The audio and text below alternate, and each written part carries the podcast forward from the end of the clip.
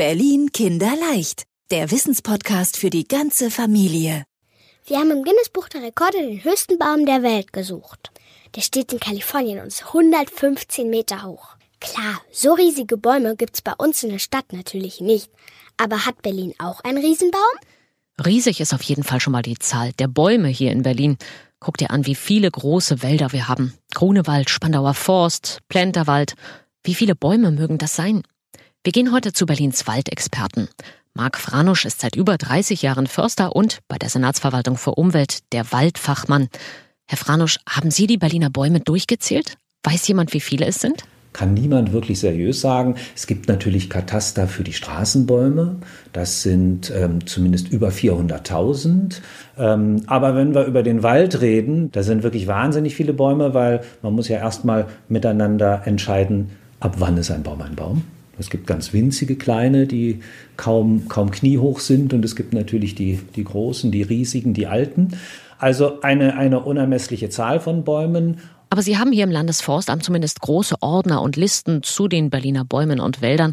Verraten Sie uns doch mal, welche Baumart in den Berliner Wäldern besonders oft vorkommt.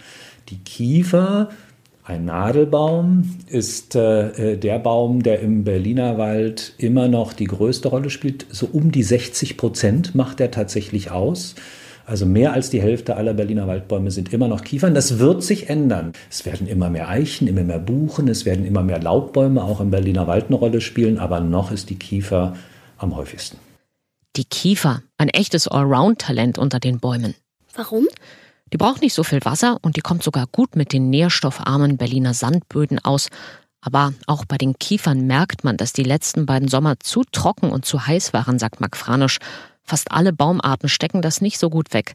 Wenn sich das Klima ändert, ist das einfach eine Herausforderung für die Bäume.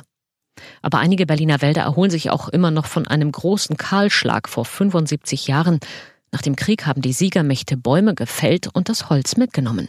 Viel anderes war hier nicht zu holen. Das heißt, da ist vor allem im Grunewald relativ viel gefällt worden und abtransportiert worden. Und dann kam im Westteil der Stadt Ende der 40er Jahre noch eine Blockadesituation mit einem ganz, ganz bitterkalten Winter und ganz, ganz äh, äh starkem Bedarf an Brennholz, an Heizmaterial. Die Menschen in Berlin äh, haben direkt nach dem Krieg wenig Möglichkeiten gehabt, äh, sich da zu versorgen. Und dann sind sie eben tatsächlich mit, mit Spaten, Schippe, Schaufel, Axt auch in die Wälder und in die Parks gezogen und haben dort tatsächlich Bäume gefällt, Holz genommen. Aber der Baum, der heute der höchste Baum Berlins ist, der ist damals vermutlich verschont geblieben, oder Herr Franusch? Und welcher ist denn nun dieser Rekordbaum? Also tatsächlich ähm, ist das ja mal ermittelt worden, ist ein paar Jahre her und alle waren aufgefordert, auf die Suche zu gehen und besonders hohe Bäume mal zu messen und zu melden. Am Ende steht bis heute als Rekordhalter oder Rekordhalterin eine Lerche, eine europäische Lerche, die steht mitten im Tegler Forst und ihre Höhe liegt bei mindestens 43 Metern in etwa. Das ist eine ganze Menge. Das ist für Berliner Verhältnisse wirklich schon ein sehr hoher Baum und insofern trägt sie den Titel höchster Baum Berlins zu sein. Burgsdorf-Lerche, so heißt sie, und ist 43 Meter hoch. Das ist fast so hoch wie das Reichstagsgebäude. Größer werden will die Burgsdorf-Lerche anscheinend nicht. Sie wächst seit Jahren nicht weiter, zumindest nicht nach oben. Aber in der Breite, da legt sie zu. Naja, das geht ja einigen von uns Erwachsenen auch so. Und wie alt die Burgsdorf-Lerche ist, das weiß man auch. Gut 220 Jahre alt. Ist sie denn damit auch der älteste Baum der Stadt?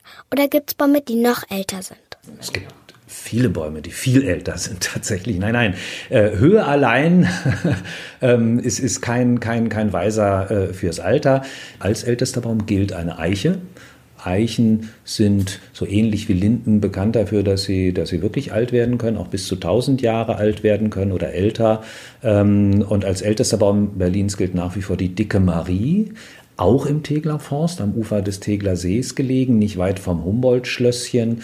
Da streiten sich die Geister ganz präzise, es lässt sich nicht bestimmen, 800 oder 900 Jahre alte Eiche. Und wenn das wirklich so ist, dann wäre dieser Baum eventuell sogar älter als unsere Stadt Berlin und er hätte vielleicht Tiere unter oder auf sich beherbergt, die es heute gar nicht mehr gibt. Auerochsen zum Beispiel. Für ein genaues Alter der dicken Marie müsste man wahrscheinlich reinbohren, will man aber nicht unbedingt. Wieso heißt der Baum überhaupt Dicke Marie? Man sagt, den Namen haben sich unsere großen Berliner Gelehrten ausgedacht, die Brüder Wilhelm und Alexander von Humboldt. Die haben als Jungster in der Nähe gewohnt und den Baum angeblich so genannt, weil er, naja, so stämmig war wie ihre Hausköchin Marie. Ehrlich, ihr Kinder seid wirklich charmant. Also, Tegler Forst, falls du da jetzt im Frühling mal unterwegs bist, da findest du sowohl die dicke Marie als auch die riesengroße Burgsdorf-Lerche, gleich zwei echte Berliner Rekordbäume. Ach so. Berlin Kinderleicht, der Wissenspodcast für die ganze Familie. Dankeschön fürs Anhören dieser Episode. Wir sind Anne Und Marlene. und wenn du auch eine Frage hast, dann schick uns doch gerne eine E-Mail an kinderleicht.medienzentrum-berlin.de. Und wenn du uns über eine Podcast-Plattform hörst und die Folge gut fandest, dann freuen wir uns über eine gute Bewertung von dir.